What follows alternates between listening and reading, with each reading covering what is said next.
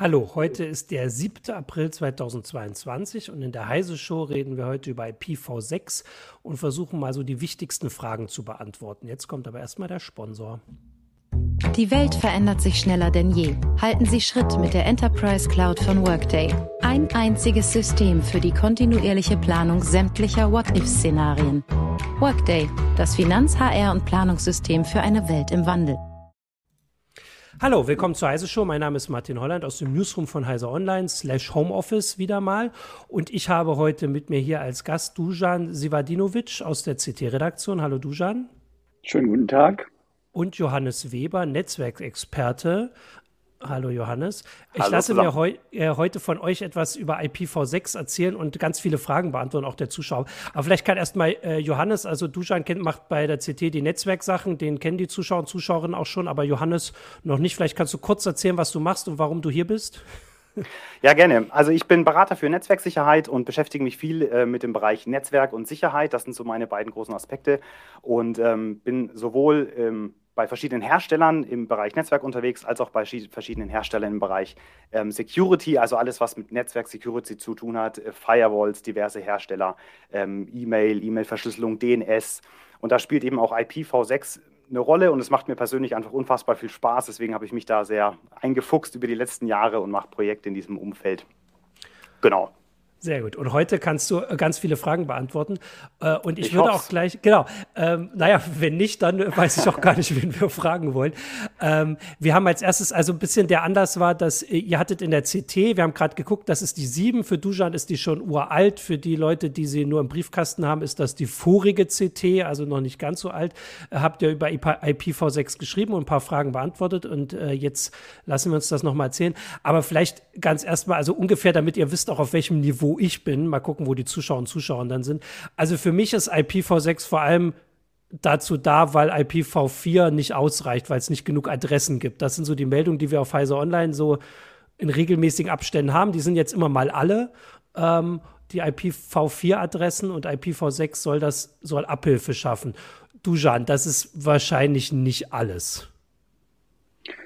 Ja, aber letztlich ist es genau richtig. Ja. Also, ähm, wenn wir jetzt, sagen wir mal, nur 4,3 Milliarden Computer auf der Welt hätten, hätten wir keine Not, IPv6 zu installieren. Also das ist das Problem. Man hat irgendwann mal das Internetprotokoll IPv4 hat man sich überlegt und dazu einen Adressraum überlegt. Und dann stellt sich heraus, plötzlich will die ganze Welt Internet machen. Und die Adressen genügt nicht. Gut, jetzt leben wir trotzdem noch mit IPv4, aber nur deshalb, weil wir die wenigen, die unzureichende Menge an öffentlichen IPv4-Adressen, also ohne öffentliche IPv4, ohne öffentliche Adressen kann man kein Internet machen. Mhm. So, wir haben zu wenige davon. Was machen wir? Wir machen bei IPv4 die Netzwerk ähm, mit der wir einen privaten Adressraum öffnen und ganz viele private IP-Adressen über eine einzige öffentliche IPv4-Adresse ins Internet geben. Und das hat unglaublich viele Nachteile. Ähm, und deswegen hat man irgendwann vor längerem, hat man schon gesehen, IPv4 genügt nicht, hat man sich IPv6 überlegt mit einem vergleichsweise riesigen Adressraum. Also 32 Bit ähm, ähm, beträgt der Adressraum von IPv4 und 128 Bit haben wir bei IPv6. Und da mit IPv6 können wir jetzt endlich jedes einzelne Gerät, wenn wir wollen, jedes einzelne Gerät adressieren. Mhm. Das ist das Coole daran, deswegen will man es haben. Ähm, und hat man die Gelegenheit genutzt, irgendwie noch andere Sachen gleich dazu zu machen, die vielleicht bei IPv4 nicht funktioniert haben, die man jetzt gleich mit eingebaut hat? Oder ist es tatsächlich. Ja, ja, das sind tatsächlich Feinheiten. Es gibt so ein bisschen Verbesserungen am Header und so Kleinigkeiten. Aber das ist jetzt nicht so das Entscheidende. Äh, Das Entscheidende ist wirklich der riesige Adressraum und die, die Möglichkeit, dass zwei. Geräte ungestört eins und eins, äh, eins zu eins miteinander kommunizieren können. Das ist tatsächlich auch das eigentliche Problem, was wir mit der IPv6 haben, dass es quasi keine Killer-App gibt. Also es gibt mhm. keine Anwendung ja. auf dieser Welt, die nur mit IPv6 funktioniert und jetzt ist es schneller und besser und, und mehr Marketing und mehr Umsatz für das Unternehmen oder so. Es ist nicht so. Es geht nachher einfach nur darum, dass wir am Internet teilhaben können mit IPv6 weil irgendwann IPv4 halt nicht mehr ausreicht. Und das Problem ist natürlich gerade für die Unternehmen auch, die sagen, mein Internet funktioniert ja, warum soll ich jetzt ewig viel Geld oder Manntage da reinstecken, mein Netzwerk auf IPv6 abzugraden sozusagen, wenn es doch auch heute mit irgendwelchen Workarounds noch funktioniert. Das ist ja die Problematik, mit der wir seit vielen Jahren leben. Ja, ähm, genau, dann, ich würde jetzt auch schon mal, weil wir dann gleich darauf kommen, ähm, ähm, die Zuschauer fragen, äh, also erstmal die Zuschauer bitten, dass sie schon Fragen stellen, damit wir sie dann äh, gleich dazu machen können, weil ihr habt das ja jetzt ähm, hier schon gesagt, dass es äh, nicht diese Killer-Anwendung gibt. Ist das auch die Antwort auf die Frage, warum das also für mich gefühlt langsam dauert der Umstieg. Ich weiß gar nicht, ob das langsam dauert. Also ich, seit ich hier arbeite, das sind jetzt auch schon fast zehn Jahre, habe ich immer wieder mit Meldungen dazu zu tun und es sind jetzt immer mehr, die IPv6 benutzen, aber irgendwie IPv4 ist immer noch da, jeder hat das noch. Also kommt mir das nur so vor oder ist das schon langsam? Also ich würde sagen, es ist schon langsam, aber es ist auch nicht es ist nicht äh, verwunderlich, weil mhm.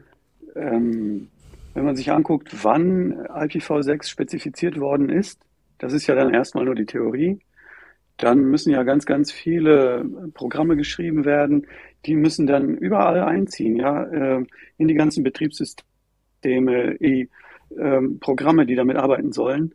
Und es ist ja alles zu einer Zeit entstanden, als so der ganz große Druck, die ganz großen Schmerzen noch nicht da waren.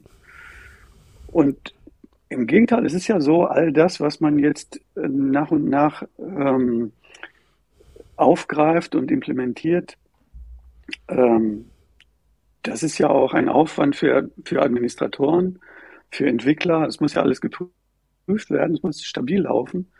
Und deswegen, also es hat ja auch auf der Welt noch nie etwas Vergleichbares gegeben, mhm. dass man von einer so enorm großen Infrastruktur im laufenden Betrieb auf ein neues Protokoll umsteigt. Von daher wundert es mich nicht, dass es so lange dauert und ähm, viele Leute haben ja schon zu, zu Anfang gesagt, dass das ein ganz langer Prozess werden wird.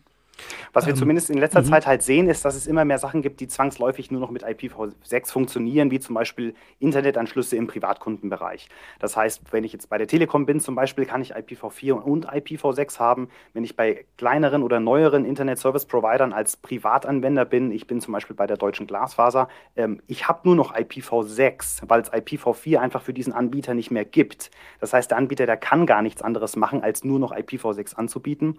Gleiches haben wir auch im Cloud-Umfeld. Wenn ich, es, es werden die Tage kommen, die Tage sind gezählt, wo wenn ich irgendeine Cloud-Applikation starte, es einfach keine IPv4-Adressen gibt und zwar wirklich nicht mehr. Das ist nicht nur eine Ankündigung, sondern das ist wirklich so. Ähm, das läuft dann auf IPv6 und über irgendwelche Workarounds mit IPv4. In Summe sehen wir aber die letzten, ich würde sagen, also vielleicht fünf, sechs, sieben Jahre sehen wir schon, dass die Statistik an Leuten, die wirklich Ende zu Ende IPv6 irgendwelche Dienste im Internet erreichen, tatsächlich signifikant steigt. Und wir reden da nicht mehr so von diesem Promille-Bereich, wir sind irgendwie bei ein, zwei Prozent, sondern wir sind mittlerweile wirklich bei 30, 40 Prozent angelangt im weltweiten Internet, was diesen Endanwender Surf-Traffic betrifft. Im Enterprise-Umfeld, also Firmen-zu-Firmen-Verbindungen, ist das ein anderes Thema.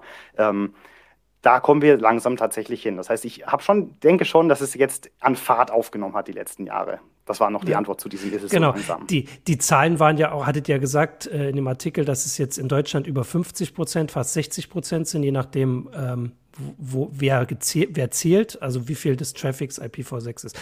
Ähm, bevor wir jetzt, also ich sehe hier ganz viele Fragen und ich werde euch die auch alle gleich weitergeben. Die Hälfte davon äh, verstehe ich, äh, kann ich gerade so die Wörter lesen. Ähm, nur die eine Frage noch, wenn ich als Privatanwender jetzt äh, mich dafür äh, interessiere. Das habt ihr gerade, äh, du hast es gerade schon so ein bisschen angedeutet. Ich bin da schon drauf angewiesen, was der Provider macht, oder? Also wenn der Provider mir eine IPv6 nur gibt, dann kann ich jetzt nicht sagen, ich möchte eine IPv4, weil ich sie haben möchte. Die Telekom hat beides. Oder genau, es, es, kommt so ein bisschen drauf Nein.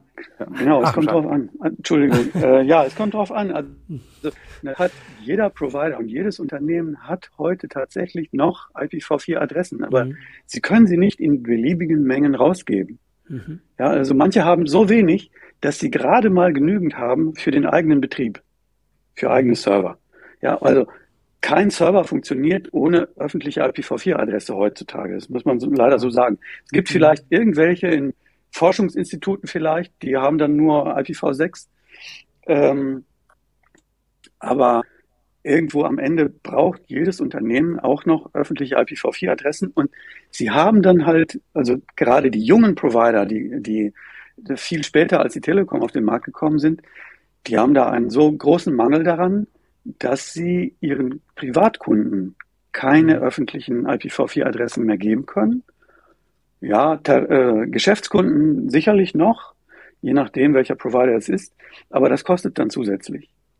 Mhm. Und, und äh, dann, äh, man sieht halt auch, wie teuer das ja. sein kann, wenn man jetzt einen virtuellen Server zum Beispiel, weiß nicht, nehmen wir an, bei, bei Hetzner oder sowas, äh, wenn man da ähm, Server gebucht hat vor ein paar Jahren, war das alles noch spottbillig. Mittlerweile ist es auch so, dass die IPv4-Adressen für diese Root-Server auch immer teurer werden. Das heißt, auch da werden die Kosten, die man, äh, die die, die, die Adresseigner äh, bezahlen müssen, die werden dann weitergegeben an die Kunden. Mhm. Und wenn ich jetzt nur eine IPv6-Adresse hätte, wie Johannes, Johannes, hast du damit spürbar irgendwo einen Nachteil? Also gibt es irgendwelche Sachen, die ich weiß gar nicht, nicht funktionieren? Also zunächst muss man nochmal etwas detaillierter sagen. Ja. Ich kann natürlich auch über IPv4 ins Internet surfen. Ich habe aber keine eigene öffentliche IPv4-Adresse mehr auf meiner Fritzbox konkret. Das heißt, ich habe ein paar Nachteile, wenn ich als High-End-Anwender zu Hause zum Beispiel per dünn DNS auf meine Fritzbox in mein eigenes Heimnetz über ein klassisches Port-Forwarding drauf zugreifen möchte. Das kann ich über IPv4, über IPv6 nicht mehr so oder nicht mehr so, wie es bekannt ist, machen. Und über IPv4 geht es nicht mehr, wenn ich ein, hinter einem sogenannten Dual-Stack-Light-Anschluss sitze ich selber, also ich sag mal, ähm, meine Frau merkt davon nichts, ob sie über IPv6 ja. oder bei IPv4 im Internet mhm. surft. Ja, sie kann E-Mailen, sie kann YouTube, die Kinder können Netflixen und die Playstation funktioniert auch über mehrere NAT-Router ähm, hinweg. Das ist kein Problem.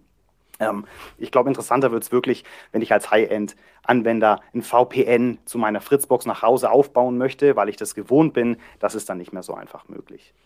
Es gibt ja. auch da Workarounds und es gibt auch bei der Deutschen Glaswasser zum Beispiel irgendwie die Möglichkeit, auf einen Business-Anschluss zu wechseln, der signifikant teurer ist. Bei dem kann ich mir dann doch wieder auch eine eigene IPv4-Adresse holen. Aber das ist natürlich nicht das, was jeder jetzt finanziell auch unbedingt machen möchte. Okay, ich würde jetzt einfach euch diese Fragen weitergeben. Also das eine hast du hier, ähm, glaube ich, jetzt schon beantwortet. Das war die E-Mail-Frage von ähm, äh, einem Leser, weiß nicht, ob ich den Namen vorlesen darf. Mich würde interessieren, wie der Stand hinsichtlich IPv6 und dünn-DNS zurzeit ist. Auch gerne in Verbindung mit IPv4. Also offensichtlich gibt es immer noch ein bisschen die Probleme. Das war das, was du gerade gesagt hast. Das war ja, ja genau die Beschreibung. Genau. Also gibt diese Probleme, aber es gibt auch längst Lösungen dafür. Der Witz ist ja, bei IPv6 habe ich mehrere Adressen, die ich gleichzeitig aktualisieren möchte, wenn sie sich ändern. Also man spricht davon, das Präfix ändert sich und dann muss man halt eine Technik verwenden, die bei dem dünn-DNS-Anbieter diese Präfixänderung äh, durchgibt. Und je nachdem, was ich dann für eine Lösung verwende, ähm, kann ich dann bestimmen, dass die ganze Masse an Clients, die ich IPv6-mäßig angebunden habe, dass die gleichzeitig auch aktualisiert werden. Ich habe dann anders als bei IPv4 habe ich nicht einen äh, Domainnamen mit einer öffentlichen IPv4-Adresse, wo ich halt ähm, aktualisieren muss, sondern ähm, ich habe ähm, einen Anschluss mit mehreren IPv6-Adressen, mehreren Hostnamen und ähm, da gibt es spezielle ähm, Clients und spezielle ähm, dünn-DNS-Anbieter für IPv6, ähm, die das dann ähm, aktuell, aktuell halten. Also wo ich, wo der Client dem Anbieter die Änderung mitteilt und der Anbieter spiegelt die Änderung ins DNS weiter und damit kann ich dann auf meinen IPv6-Host zugreifen, auch wenn sich seine IPv6-Adresse geändert hat.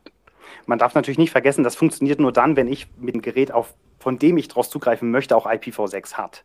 Ja, also genau. wenn ich jetzt hier zu Hause, ich habe einen Raspberry Pi und da habe ich einen SSH-Server drauf, klar, ich will den ja irgendwie remote administrieren. Der hat also eine IPv6-Adresse, die ist weltweit eindeutig, weltweit routbar. Und ich habe in meiner Fritzbox kein Port-Forwarding, sondern so eine Access-Liste, also eine, eine mhm. Freigabe auf diese IP-Adresse des Raspberry Pis für Port 22 SSH. Und sobald ich jetzt mit meinem Handy zum Beispiel ähm, einfach im Mobilfunknetz bin und alle deutschen Mobilfunkanbieter haben eigentlich heute IPv6, ja, wenn ihr unterwegs seid, man ruft mir irgend so, wie ist meine IP, wie ist meine IP.de mhm. Webseite auf und ihr werdet sehen, ihr seid mit IPv6 im Internet und schon kann ich quasi per SSH direkt auf diesen Raspberry Pi zugreifen. Wenn ich jetzt aber im WLAN bin von irgendeiner Firma, die von IPv6 noch nichts gehört hat und ich habe mit meinem Handy nur IPv4 zu dem Zeitpunkt, dann komme ich natürlich nicht auf mein Raspberry Pi über IPv6, das ist mhm. klar. Also die, die Problematik habe ich natürlich. Und die habe ich vor allem auch so als High-End-Anwender, weil ja, halt ich in Firmennetzen, ich habe ja immer noch so ein bisschen die Firmenbrille auch auf, in Firmennetzen zeigt sich von der Prozentualverteilung ganz anders als in diesen Client-Netzen. Ähm, das ist zwar schön, dass Google irgendwie 40 Prozent Statistik liefert, dass IPv6-mäßig eingesetzt wird, das stimmt, aber wenn ich in Firmen bin, dann spielt IPv6 häufig überhaupt keine Rolle. Und das ist natürlich da noch so diese Diskrepanz. Ah, okay.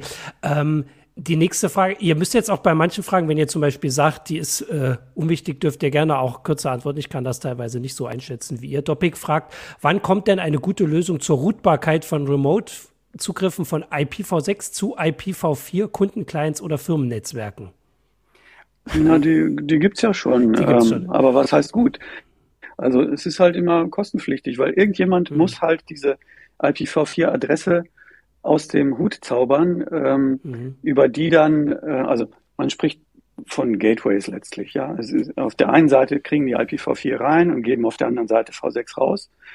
Ähm, und diese V4-Adresse, ähm, die muss halt irgendwie bezahlt werden. Das sind halt kostenpflichtige Dienste.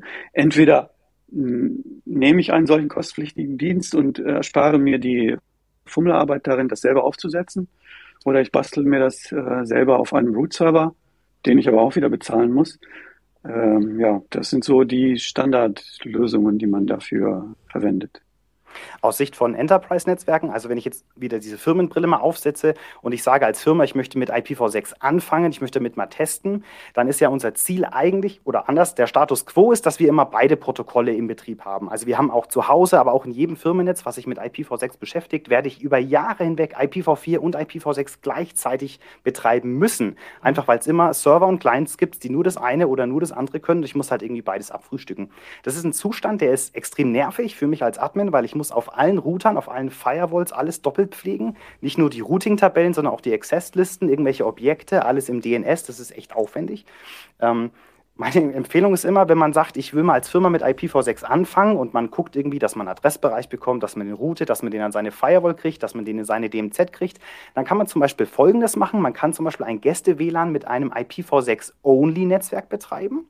In einem Gäste-WLAN weiß ich, das sind eigentlich nur Endgeräte, da habe ich keine Server oder sowas. Mhm. Wenn ich die jetzt mit IPv6 only betreibe, dann hat das Gerät wirklich keine IPv4-Adresse mehr. Das heißt, alle Netze im Internet, die per IPv6 direkt erreichbar sind, nun, die erreicht es direkt, es hat ja IPv6. Jetzt zu der Frage, was nehme ich jetzt als Gateway? Wenn ich jetzt also auf meinem Client IPv6 only habe und ich habe im Internet was, was IPv4 only ist, dann gibt es dort ein Gateway, das heißt NAT64 bzw. DNS64. Das kann ich auf meiner Firewall im Enterprise-Umfeld konfigurieren. Das kann ich aber auch auf irgendwelchen Open Source Sachen konfigurieren. Das ist dann so ein kleiner Trick. Das heißt, das, das Endgerät fragt quasi die IPv6-Adresse von meinem Server www.server.de an.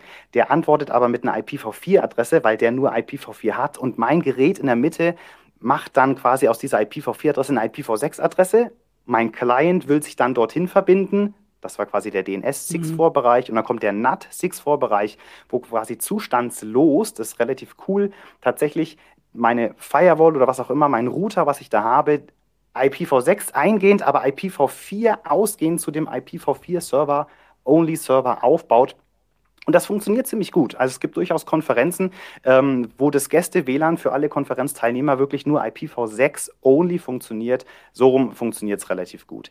Andersrum ist es ein bisschen schwieriger. Wenn ich einen IPv4-Only-Client habe und ich will auf einen IPv6-Only-Server, da wird es ein bisschen tricky, aber zumindest diese eine Variante geht ganz gut. Für mich klang das auch schon ein bisschen kompliziert, ähm, aber ich glaube dir, dass es äh, einfach ist äh, und offensichtlich geht es dem Publikum auch so ähnlich. Die sind auf jeden Fall alle da auch schon so drin. Ich habe hier, ich kann jetzt nur so ein bisschen äh, rumscrollen und die, die Fragen vorlesen. Was hatten wir? Rainer Röttgen fragt, warum wird überhaupt äh, DS DS Lite eingesetzt, wo doch genügend IPv6-Adressen da sind. Dann hätten wir auch keine Probleme mit VPN und privaten Servern. Ah, also ja, DS Lite, DS, Lite DS Lite bezeichnet zunächst mal, dass IPv6 vollkommen nativ funktioniert. Das ist super. Also man ist IPv6 quasi auf 100% potent ausgestattet. Nur dieser IPv4-Part wird quasi zusätzlich draufgestülpt. Das, das ist diese DS, DS Lite Technologie, sage ich mal. Technisch funktioniert das so, dass mir mein Anbieter, also mein ISP, bei dem ich im Internetanschluss habe, der gibt mir für meine Fritzbox eine weitere private IP-Adresse, das ist also untypisch. Und wenn ich dann über meine Fritzbox ins Internet surfe, gehe ich einmal über NAT bei meiner Fritzbox aber nicht per NAT auf die öffentliche IPv4-Adresse, sondern auf eine weitere private IPv4-Adresse und habe dann ein sogenanntes Carrier Grade NAT, CG NAT, bei dem Provider selber, wo nochmal genattet wird auf einen Pool von öffentlichen IPv4-Adressen. Das macht Probleme, weil ich mir die IPv4-Adresse mit diversen anderen Kunden teile, es ist auch so, dass die Verbindung von meiner Fritzbox zu diesem CG-NAT Gateway vom Provider dann über IPv6 getunnelt wird. Das heißt, ich habe mit der MTU-Size Probleme. Also da wird es so ein bisschen schwierig und da merkt man dann schon, dieser Umstieg von IPv4 auf IPv6, der läuft nicht überall so reibungslos. Genau, das ist nicht schön. Ähm, man braucht es aber, äh, um, um das nochmal kurz, äh, kurz zu, also auf den, auf den, äh, auf die Frage zurückzukommen. Ähm, man braucht diese Technik, weil eben der Großteil der Welt äh, als IPv6 eingeführt worden ist, IPv4 war. Und irgendwie musst du ja jetzt ähm, von der einen Leiter auf die andere, ohne abzustürzen. Mhm. So, und da ist DS Lite ein probates Mittel. Es gibt andere Mittel, wie du jetzt, äh, wie Johannes jetzt schön beschrieben hat. Man kann das auch selber basteln. Ähm, Umsetzungen von IPv6-Verkehr auf IPv4-Verkehr. Das war zu der Zeit als man mit der IPv6-Implementierung weltweit begonnen hat, war diese Technik einfach noch nicht fertig und sie ist ja auch nach wie vor fummelig aufzusetzen, hat auch ihre, ihre Schwächen und, und DS Lite als Kundenanschluss ist das bewährte Ding. Deswegen mhm.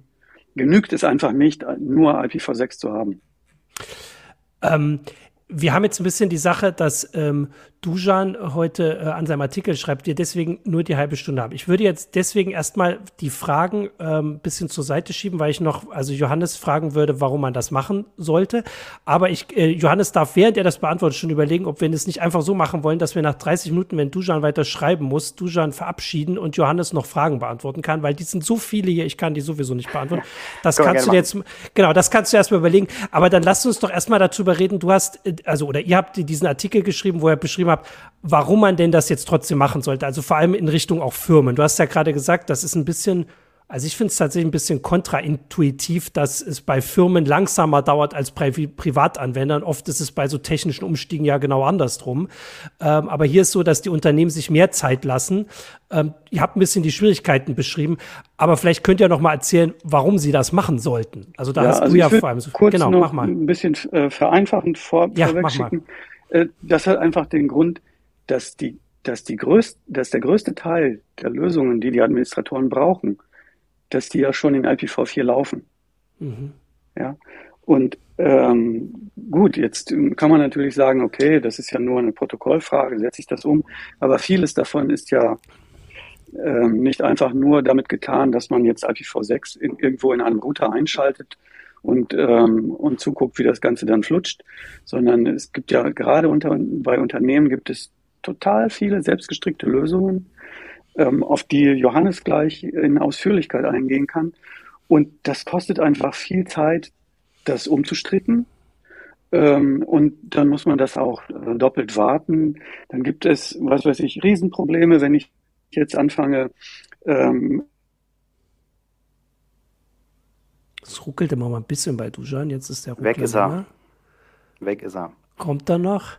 Da kannst du erst mal loslegen, Johannes. Ja, also ich glaube, du hast gerade gemeint, warum geht es bei den, bei den Privatanwendern schneller als bei den, bei den äh, Firmen? Das liegt ganz einfach daran, der Privatanwender muss, ich sag mal salopp, gar nichts machen. Mhm. Ja, weil als Privatanwender habe ich mein Handy, ich bin im Internet über meinen Mobilfunkanbieter welche Einstellungen mein Mobilfunkanbieter auf meinem Handy gemacht hat, keine Ahnung. Das läuft einfach. Ich bin per IPv6 online. Und zu Hause ist ähnlich als Neukunde. Ich kriege meinen Router geschickt und dann läuft der IPv6 oder es wird nachträglich aktiviert vom ISP. Ich merke davon nichts. Ich bin per IPv6 online. Frage an die Zuhörer, geht mal auf eine www, wie ist meine IP.de Seite und guckt mal, wer von euch über IPv6 surft. Ich wette, es sind Leute dabei, die ähm, gleich überrascht sein werden, dass sie über IPv6 surfen, weil sie gar nicht damit gerechnet haben. Der Endanwender muss einfach gar nicht so viel machen. Als Firma habe ich wirklich eine komplett andere Brille auf, weil als Firma habe ich erstens dieses Problem der Adressknappheit womöglich nicht so doll. Also jetzt so als mhm. deutscher Mittelständler habe ich seit 20 Jahren irgendwie meinen Provider äh, Independent IPv4 Space. Das heißt, ich habe irgendwie ein paar Netze mit öffentlichen IPv4 Adressen, die reichen meistens auch noch für die nächsten Jahrzehnte. Und mein komplettes internes Netz, was ich über, über Firewalls, über irgendwelche Security Gateways gesichert habe, das läuft und das läuft auch stabil. So, und jetzt haben wir einfach ein Problem es ist eben nicht damit getan, das Häkchen bei ich möchte IPv6 anhaken, mhm. zu machen und dann läuft alles wieder. Im Gegenteil, ich muss mir viele Gedanken da machen, wie adressiere ich das. Ich muss erstmal verstehen, wie funktionieren so IPv6-Adressen. Ich muss auch erstmal als Admin irgendwie Hürden abbauen. Da komme ich gleich noch drauf zu, so diese Hürde, oh, die Adressen sind, solange ich kann mir die nicht merken, oh, ich gehe mir damit weg, ja, ich sitze das Thema aus, bis ich vielleicht in die Rente gehe oder so ähnlich. So habe ich wirklich gehört, ja. Ähm, ich habe als Firma ganz andere Herausforderungen. Und ja bei so einem Mittelständler, wenn ich da irgendwo reingehe und sage, wir wollen mal nur IPv6 außen an dem Router der Firewall und in einer DMZ aktivieren. Da sind locker 20, 30 Manntage drauf. Ich muss Software-Upgrades machen, ich muss mein Monitoring anpassen, ich muss meine Security anpassen, ich muss in Zukunft zwei Policies pflegen für IPv4 und für IPv6. Also es ist ein riesen Rattenschwanz. Und wenn dann einer fragt, das kostet mich jetzt so viel, was ist denn der Vorteil? Oh, der Vorteil, äh, ne? dann kommt man so ein bisschen ins Stottern. Ich sage, der Vorteil ist, dass man sich halt heute damit beschäftigt, wo man noch nicht so unter Stress steht, weil es wird irgendwann der Tag kommen, da gibt es irgendeine Anwendung mit, irgendeinem, mit irgendeiner Partnerfirma in was weiß ich wo, der einfach genau da jetzt nur IPv6 kann dann muss ich es auf einmal als Firma können und dann habe ich ein Problem, weil dann muss es halt morgen laufen und dann laufe ich natürlich in irgendwelche ungünstigen Fehler rein. Und deswegen, wenn man als Firma heute schon mal anfängt, sich damit zu beschäftigen, dann hat man einen großen Vorteil und man gewöhnt sich auch einfach dran, ja, also so nach dem Motto, was der Bauer nicht kennt, installiert er nicht. Mhm. Wenn man sich damit mal ein bisschen beschäftigt, dann lernt man auch IPv6-Adressen irgendwann lieben. Dazu der Artikel und dazu die, ähm, die Sachen, was denn die Vorteile sind, wenn du schon gleich raus musst, gehe ich genau. drauf Jetzt, jetzt Dusan war ja, wir haben ja schon die Sachen, ja. das wäre mit IPv6 nicht passiert, Dusan, jetzt warst du weg. Ähm, ja, keine Ahnung, äh, einfach ein, irgendwie ein, ein Hänger. Es lag nicht, äh, es lag nicht an IPv6. IPv4 ähm, ist schuld, bestimmt. Genau, IPv4 ist schuld. Dann, Dujan, du hast jetzt nur noch ein paar Minuten. Willst du noch, also hast du noch ein paar Sachen, wo du sagst, es gibt doch schon jetzt vielleicht merkliche Vorteile für auch größere Netzwerk, also äh, Unternehmen, also die Netzwerke betreiben, warum sie jetzt umstellen sollten, bevor Johannes dann äh, gleich das auch noch ein bisschen länger macht. Er hat ja gerade gesagt, dass es vor allem ja, die also, Antwort ist für in Zukunft. Ja, es gibt einen ganzen Batzen an Vorteilen. Das ist, man muss halt sehen, dass nicht alle für jede Firma gelten. Aber so, ich glaube, die Hauptvorteile sind, dass so, wenn man so anfängt, sich mit IPv6 zu beschäftigen, stellt man fest, ähm, die Adressen sind klarer strukturiert. Ja, ich habe mhm. hier das Prefix, da kommt dann irgendwo das, ähm, die, der Segmentierungsbereich und da hinten sind dann ähm, die, da, ist, da hinten ist dann der individuelle Teil für meine, für meine Hosts. Und das kann man alles wunderbar nutzen, um ähm, mit, mit ganz wenig Aufwand zu überblicken, welche IP-Adresse gehört jetzt zu welchem meiner Subnetze. Also so, eine Firma besteht ja nicht aus einem riesen Netz, wie man das jetzt äh, von zu Hause aus kennt, dass alles in einem Subnetzbereich drinsteckt, sondern es sind total viele Subnetze. Ich habe, was weiß ich, die, die Forschung, den Einkauf, die Geschäftsleitung, äh, die Administratoren natürlich und so weiter, Buchhaltung, ja. Alle sitzen in verschiedenen Netzen und die kann man mit IPv6 viel, viel besser unterteilen. Und so wie Johannes geschrieben hat, man kann, wenn man eines Tages Bedarf hat mit einer anderen Firma, mit einer Partnerfirma VPNs aufzubauen, weil man mit denen irgendwelche Daten austauscht. Nehmen wir mal an, Autoindustrie muss irgendwelche Daten mit Zulieferern austauschen. Die teilen sich dann irgendwelche Server gemeinsam. Ähm, dann ist das mit IPv6 ähm, viel, viel übersichtlicher und man hat diverse Probleme, die man mit V4 hat, mit denen man, wo man sich die Zähne dran ausbeißt, die hat man mit V6 schlichtweg nicht. Und mhm. da kann man dann argumentieren, wenn du jetzt in IPv6 investierst, sparst du dir lang- und mittelfristig, sparst du dir Administrationsaufwand und kriegst dann andere Dinge gebacken, die du bei IPv4 nie machen könntest, weil du ständig mit irgendwelchen äh, Problemlösungen beschäftigt bist, die diese, dieses Protokoll aufzwingt. Ja. Ähm, ja. Dazu hat Capilino geschrieben, die Frage ist halt, was das Management sagt, wenn der Admin umstellen will und vor allem sagt, es ist für, also präventiv für die Zukunft. Aber wir äh, Johannes kann jetzt noch ein paar Argumente geben. Dujan, du musst schreiben, hast du gesagt? Du musst genau. Artikel schreiben.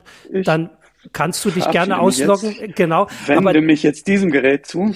Genau, mach mal. Vielen Dank, dass du äh, hier auf jeden Fall schon mal drinne warst und wir äh, gucken ja auch äh, und sehen das dann gleich, was die Zuschauer und Zuschauer fragen. Vielleicht kommen wir irgendwann einfach noch mal wieder und machen das noch mal speziell. Aber jetzt, Johannes bleibt ja noch da und beantwortet jetzt noch Fragen. Also danke, Dujan. Ähm, schönen Donnerstag dir noch. Du darfst schon mal winken.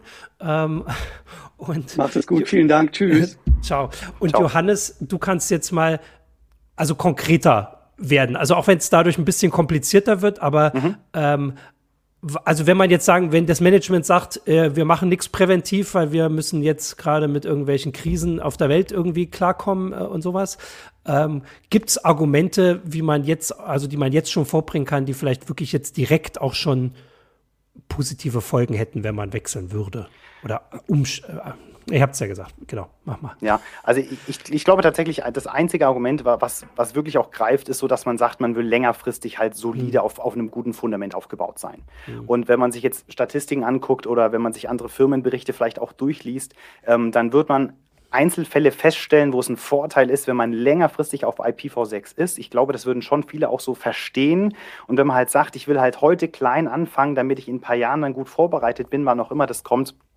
ähm, dann, ja, ich glaube, dann kann man das so ein bisschen argumentieren. Es gibt viele Firmen, in denen ich so bin, da ist es tatsächlich so, dass einfach alle notorisch irgendwie überarbeitet sind und man irgendwie mhm. versucht, mit drei Mann das aufrechtzuerhalten, wofür man eigentlich zehn Männer bräuchte und Frauen. Ähm, und da ist es einfach schwierig, mit so einem Thema zu kommen, was man eben nicht am Freitagnachmittag um 16 Uhr sich mal kurz anguckt, weil dazu reicht es auch nicht. Also wenn ich jetzt als vollkommen grünes Blatt irgendwie auch mit der grünen Wiese anfange und mit IPv6, da bin ich vollkommen überladen, weil ich überhaupt nicht weiß, was mache ich mit diesen ganzen Adressen. Ich will mal auf eine Frage kurz eingehen, ja, die kam jetzt schon zwei, dreimal, und zwar genau, zum Thema Datenschutz. Datenschutz ja. und mhm. Thema NAT. Also es ging jetzt einmal so dieses, wie ist es denn, wenn ich jetzt eine IPv6-Adresse habe, die irgendwie weltweit routbar ist, bin ich da jetzt im, im Internet identifizierbar? Ja, das ist eine mhm. gute Frage, die immer wieder kommt. Das heißt, tatsächlich ist es ja so, wenn ich jetzt IPv6 zu Hause habe und ich habe mein eines Gerät und ich hab, betreibe dieses Gerät jetzt jahrelang, dann könnte es ja sein, dass mein Gerät jahrelang die gleiche IPv6-Adresse hat und alle Server in dieser Welt mich quasi danach so tracken können, sage ich mal. Die Antwort ist relativ einfach und zwar die IPv6-Adresse spielt genau wie die IPv4-Adresse beim Tracking im Internet eigentlich nur eine vollkommen untergeordnete Rolle. Das heißt, wenn ich heute im Internet getrackt werde, dann passiert das eigentlich ausschließlich über einen Browser und ich habe irgendeinen so Browser-Fingerprint. Das heißt, ich bin auf einer Seite, da laufen irgendwelche Skripte, die können dann alles auslesen, Auflösung, Grafikkarte, was weiß ich, Farben, Spracheinstellungen, Zeitzone, Plugins im Browser und es gibt so Seiten, da kann man sich quasi seinen Browser-Fingerprint anzeigen lassen und dann stellt man fest, der ist quasi eindeutig, vollkommen mhm. egal, von welcher IP-Adresse man kommt. Das heißt, die Sorge kann man schon mal relativ grundlegend nehmen, wenn man Angst hat, dass man im Internet getrackt wird, dann muss man irgendwie auf andere Tools ausweichen. Da ist es relativ wurscht, ob ich per IPv4 oder IPv6 komme. Nichtsdestotrotz gibt es für die Privatanwender im Firmenumfeld ist es mit etwas Vorsicht zu genießen, durchaus die Möglichkeit, das sind die sogenannten IPv6 Privacy Extensions. Das bedeutet, selbst wenn mein Präfix, wir haben jetzt über Präfix und, mhm. und Subnetz und so noch nicht so viel geredet, aber selbst wenn mein Präfix, den ich zu Hause habe, selbst wenn der konstant ist über viele Wochen und Monate, dann erzeugt sich mein Betriebssystem alle acht Stunden oder alle 24 Stunden, egal welches Betriebssystem ich habe, erzeugt sich eine neue IPv6-Adresse innerhalb meines statischen Präfixes, okay, aber zumindest da ist quasi quasi keine direkte Nachvollziehbarkeit auf ein Endgerät mehr möglich. Auf den Präfix, also auf den Heimkundenanschluss sehr wohl, aber das war bei IPv4 auch so. Also wenn ich bei IPv4 dieses Thema Zwangstrennung bei der Telekom ja. zum Beispiel gibt es ja schon seit Jahren nicht mehr. Ja, ein Telekom-Anschluss, der bleibt bis zu sechs Monate mit der gleichen IPv4-Adresse online. Dort habe ich genau das gleiche Problem. Da ist es egal, mit welchem Endgerät. Wenn ich jeden Tag auf die gleiche Homepage surfe, dann weiß die Homepage, dass von dieser IP-Adresse es eines dieser Endgeräte sein wird. Also das Thema kann man ganz gut quasi gedanklich abhaken. Datenschutztechnisch ist das ähm, nicht so relevant. Also das ist einfach, ähm, wer sich jetzt bei IPv4 dafür, darüber keine Gedanken gemacht hat äh, und wie gesagt vor allem auf andere Sachen guckt hat, braucht jetzt nicht IPv6 vorbringen äh, als neues Argument, nur weil es halt die Adresse pro Gerät eindeutiger ist. Äh, Lord Baltimore hatte, ich gucke auf die Uhrzeit auch schon vor einer Weile gefragt, ich lese das wieder mal vor, wie sieht es mit Portfreigaben, DHCP, Adressreservierung etc. aus, wenn das Präfix des Providers nur dynamisch ist und ja. ab und an wechselt? Ja, okay. Also ich hoffe, derjenige hat, ähm, hat äh, ja, viele hoch, äh, hochprozentige Spirituosen zu Hause. Ähm, das okay. ist tatsächlich ein Problem. Also das ist leider, leider wirklich ein ganz großes Problem als Privatanwender. Als Privatanwender bei einer IPv4-Adresse habe ich per dünn DNS diese eine IPv4-Adresse auf meiner Fritzbox quasi abgedatet per dünn DNS und mhm. da war die Sache erledigt. Ähm, das habe ich bei IPv6 habe ich da leider echt ein Problem, wenn ich hinter einem Anbieter bin, der ein dynamisches Präfix verwaltet, weil genau das, was er schreibt, es gibt die Möglichkeiten, dass ich dieses dynamische Präfix quasi im DNS update und dann die ganzen Host-IDs quasi analog dazu mit abgedatet werden, wenn sie stable, also wenn stable Host-IDs sind. Ähm, die Fritzbox kann auch sowas zum Beispiel mit diesem MyFritz-Netzwerk. Es gibt aber auch andere Möglichkeiten. Das ist leider tatsächlich ein Problem, ja. Und noch schlimmer wird es, wenn ich zum Beispiel hinter meiner Fritzbox einen weiteren Router oder eine weitere Firewall betreibe konnte ich früher per Port Forwarding mich ja einfach durchhangeln bis zum Schluss. Wenn ich heute hinter einem dynamischen Präfix sitze, dann würde das bedeuten, dass ich zum Beispiel so ein Slash 56er Präfix von meinem ISP bekomme. Ein Slash 62er wird dann durchgereicht zu meinem nächsten Router, der dann die Slash 64er nach hinten raus verteilt. Aber dass ich dann quasi mein, meine Portfreigabe hier vorne auf diesen Präfix da hinten setze, das wird dann schon echt tricky. Das ist leider, leider jetzt an der Punkt, wo ich sagen muss, als Privatanwender hinter einem Privatkundenanschluss sollte ich nicht denken, dass ich Enterprise-Level ähm, Security mhm. oder Netzwerke bauen kann. Da muss man hier leider die Grenze ziehen. Ähm, diejenigen, die wirklich per DHCP-Freigaben und sonst Port-Forwardings diverse Systeme in ihrem Heimnetz erreichen wollen, die gehen gedanklich ja quasi wie an so ein professionelles Firmennetz mhm. da an, sitzen aber hinter einer Fritzbox. Nichts gegen die Fritzbox, es ist ein guter, aber Heimrouter. Mhm. Nichts gegen private äh, DSL- und Glasfaseranschlüsse, aber es sind private Anschlüsse. Da darf ich nicht mit dem Mindset eines Enterprises-Netzwerks rangehen. Das geht einfach nicht. Da muss ich War mir dann das, Lösungen finden. Ja, ja. Wäre das mit IPv4 noch gegangen oder ist das ja. jetzt eine Sache? Ach so, also das heißt, ja. Leute haben sich vielleicht was angewöhnt, was mit IPv4 technisch ging, obwohl es auch wieder ein Heimanschluss war. Okay, aber Exakt. das wäre tatsächlich, genau. Okay, ich, äh, ich verstehe immer nur die Hälfte, aber das ist äh, völlig okay. Äh, wir machen das ja für die Zuschauer und Zuschauer auch. Also ich lerne ja trotzdem total viel.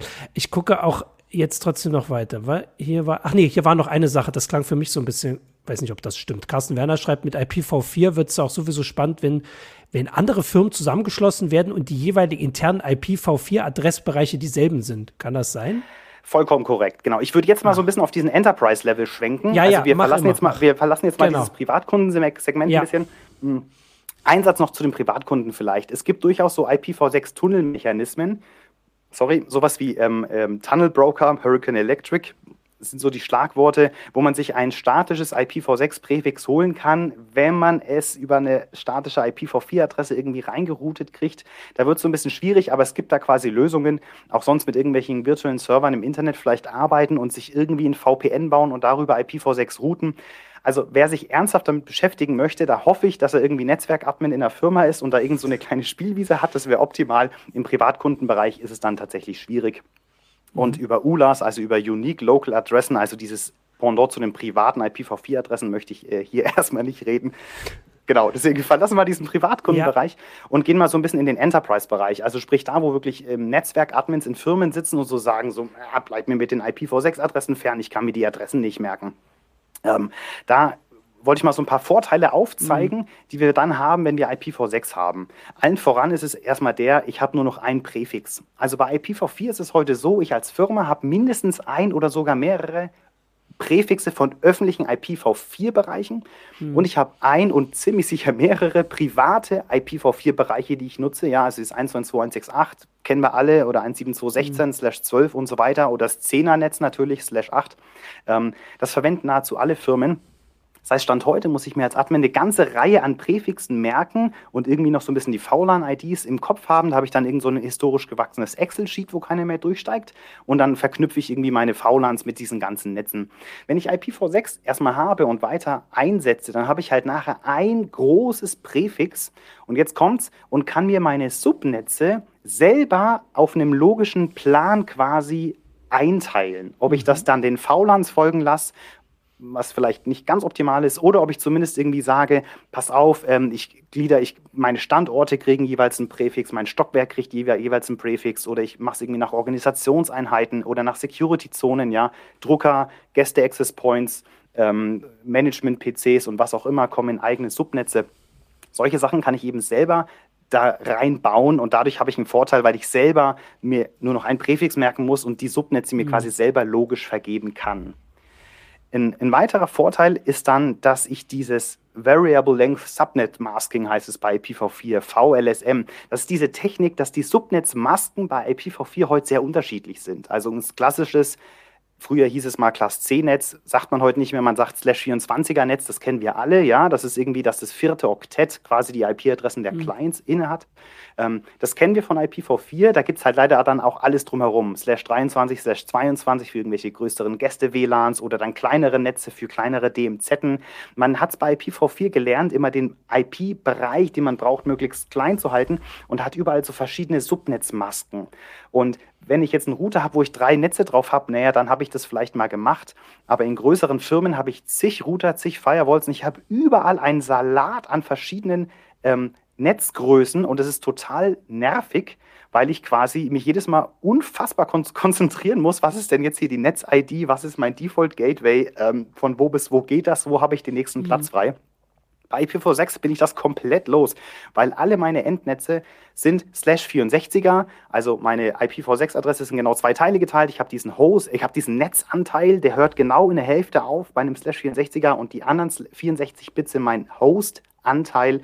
Ich habe die Grenze immer genau in der Mitte und es ist immer genau slash 64. Ich werde bis zur Lebzeiten genügend Platz in jedem Segment haben ähm, und ich muss mir einfach nur noch diese eine Netzgröße merken. Das ist ein Riesenvorteil, wenn man irgendwelche Firewall-Logs durchsucht, wenn man in Routing-Tabellen ist. Ähm, wenn ich in ja, nicht nur Firewall-Logs, wenn ich in irgendwelchen Applikationslogs das durchkreppe, ich sehe einfach, wenn ich eine IPv6-Adresse sehe, dann weiß ich, aus welchem Netz die Adresse kommt.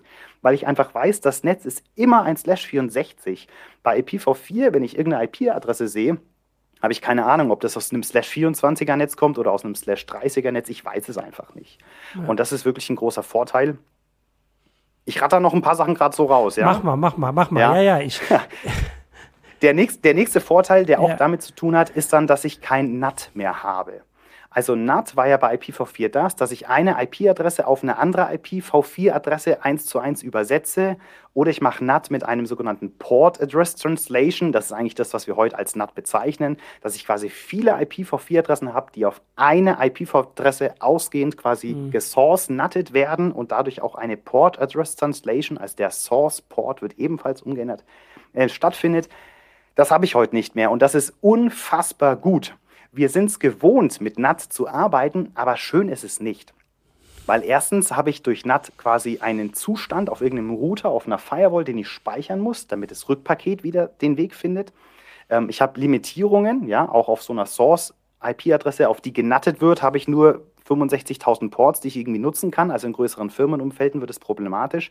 Und ganz eklig wird es jetzt, und das war die eine Frage, wenn ich zwei mhm. IPv4-Netze mit zwei Firmen habe, die mit Sicherheit den gleichen IPv4-Bereich nutzen werden, mit Sicherheit, ja, dann muss ich quasi ein Source und ein Destination-NAT an meinem VPN auf beiden Routern konfigurieren und dann ist die Verwirrung meistens perfekt. Also es dauert wirklich lange, bis man mhm. mit all seinen Partnerfirmen irgendwie da so ein Adress ähm, Routingplan oder so weiter macht, weil man so viel natten muss und man dann im Worst Case wirklich im Client-Log und im Server-Log komplett verschiedene IPv4-Adressen findet, weil eben auf der Wegstrecke sowohl die Source als auch die Destination IPv4-Adresse einmal ausgetauscht werden.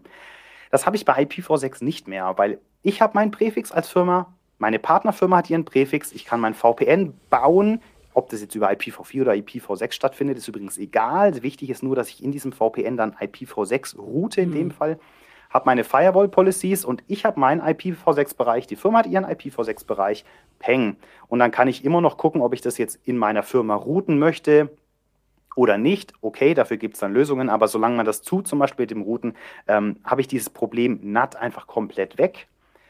Und die Leute, die jetzt sagen, lass mir mein NAT, weil NAT ist ein Security-Feature, da kann ich sagen, NAT hat nichts mit Security zu tun. Ja, wenn ich NAT ausgehend verwende, kann mir keiner innen reinsurfen. Das ist zwar korrekt, aber das ist genau das, wofür wir heute Firewalls einsetzen. Mhm. Das heißt, wenn eine Firma heute sagt, ihre Security basiert darauf, dass sie einen NAT-Router in der Mitte haben, da renne ich schreiend aus dem Haus. Die Security basiert darauf, dass ich in der Mitte eine eine gute Firewall habe, die genau so eingerichtet ist, dass ausgehende Verbindungen erlaubt sind und eingehende Verbindungen nicht. Das hat aber nichts mit NAT zu tun, sondern damit, dass ich meine Firewall im Griff habe. Und das ist bei IPv6 genauso. Also rein aus Security-Sicht, und das ist jetzt, Achtung, aufpassen, das ist ein wichtiger Satz, rein aus Security-Sicht ist IPv6 weder schlechter noch besser als IPv4, rein auf der Netzwerkebene. Nachher kommt es natürlich darauf an, dass ich als Admin weiß, was ich tue und dass meine Security-Geräte mit IPv6 genauso gut umgehen können wie mit IPv4. Da gab es in den letzten Jahren durchaus noch ein paar Nachteile, will ich gar nicht leugnen, ja. Ähm, aber rein aus der Security-Brille kann man sagen, man kann IPv6, wenn man es vernünftig aufbaut, genauso secure einsetzen wie IPv4.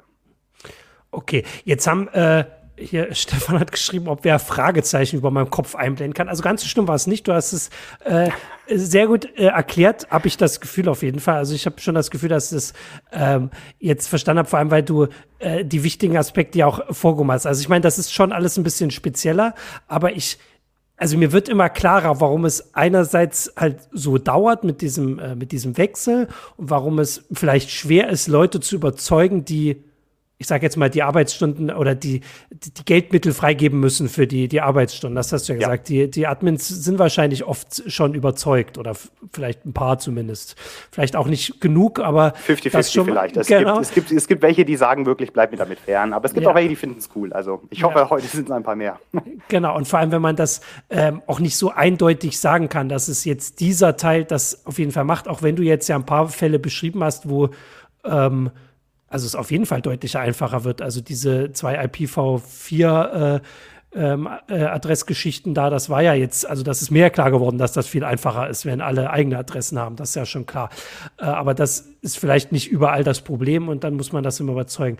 Ich wollte jetzt trotzdem mal, also wir sind jetzt ja, äh, haben jetzt die äh, Dreiviertelstunde auch schon voll, ähm, gucken, ob wir noch spezielle Fragen haben. Es war aber jetzt. Ich habe hier zum Beispiel eine gerade. Ja, da mach, heißt mach, es, mach. Ähm, die, die Firewall-Pflege stelle ich mir bei IPv6 aber etwas unübersichtlicher vor. Ja. Ähm, ganz im Gegenteil, wenn ich eine Firewall habe, dann pflege ich ja meine Regeln sowieso auf Adressobjekten oder mhm. sogar User-basiert oder irgendwie Active Directory-Gruppen basiert. Also ob jetzt der Server in meinem Objekt eine IPv4 oder eine IPv6-Adresse hat, das interessiert mich eigentlich gar nicht, weil ich habe den Server angelegt und nachher schreibe ich meine Firewall-Regel auf dieses Ob Objekt oder auf ein Adressgruppenobjekt.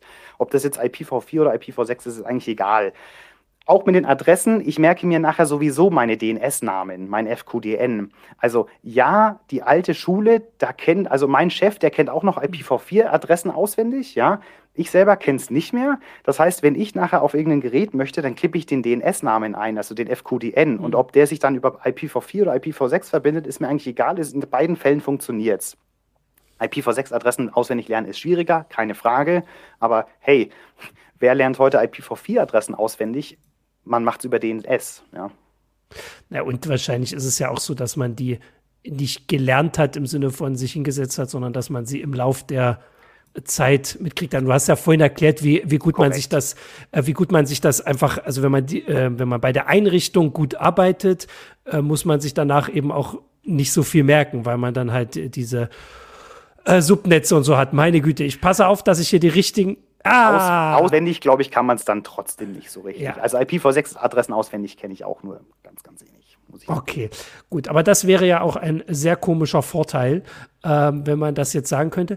Also, ich würde sagen, wir sind jetzt trotzdem so halbwegs durch. Also ich bin, wie gesagt, schon äh, ganz, dass ich äh, nichts mehr habe. Außer du sagst jetzt noch, also wie gesagt, du hattest ja den Artikel, wo du das äh, aufgeführt hast. Ich hatte hier noch so Fragen, die waren so simpel, warum gibt es nicht IPv5? Gibt es da einen Grund? War, was war mit IPv5?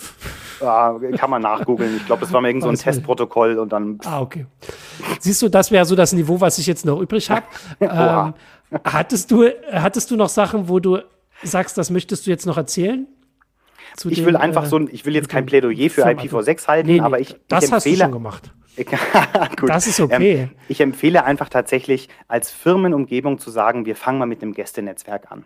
Ja, weil da mache ich nichts mhm. kaputt und ich gewöhne mich so ein bisschen dran.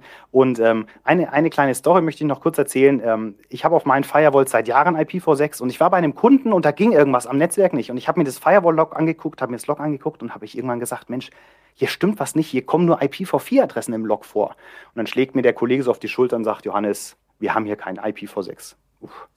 Und ich musste über mich selber schmunzeln, ja, weil ich habe quasi den Zustand, dass ich keine IPv6-Adressen sehe, mhm. schon als Fehler interpretiert. Und jetzt nicht, mhm. weil ich ein IPv6-Fan bin, sondern einfach, weil ich es gewohnt war. Und äh, ich glaube, das ist so das, wo, wo ich gerne möchte, dass wir so ein bisschen hinkommen, dass es normal wird, dass wir beide Protokolle haben und dass ich meine Fühler ausstrecke, wo funktioniert was und wo funktioniert was nicht.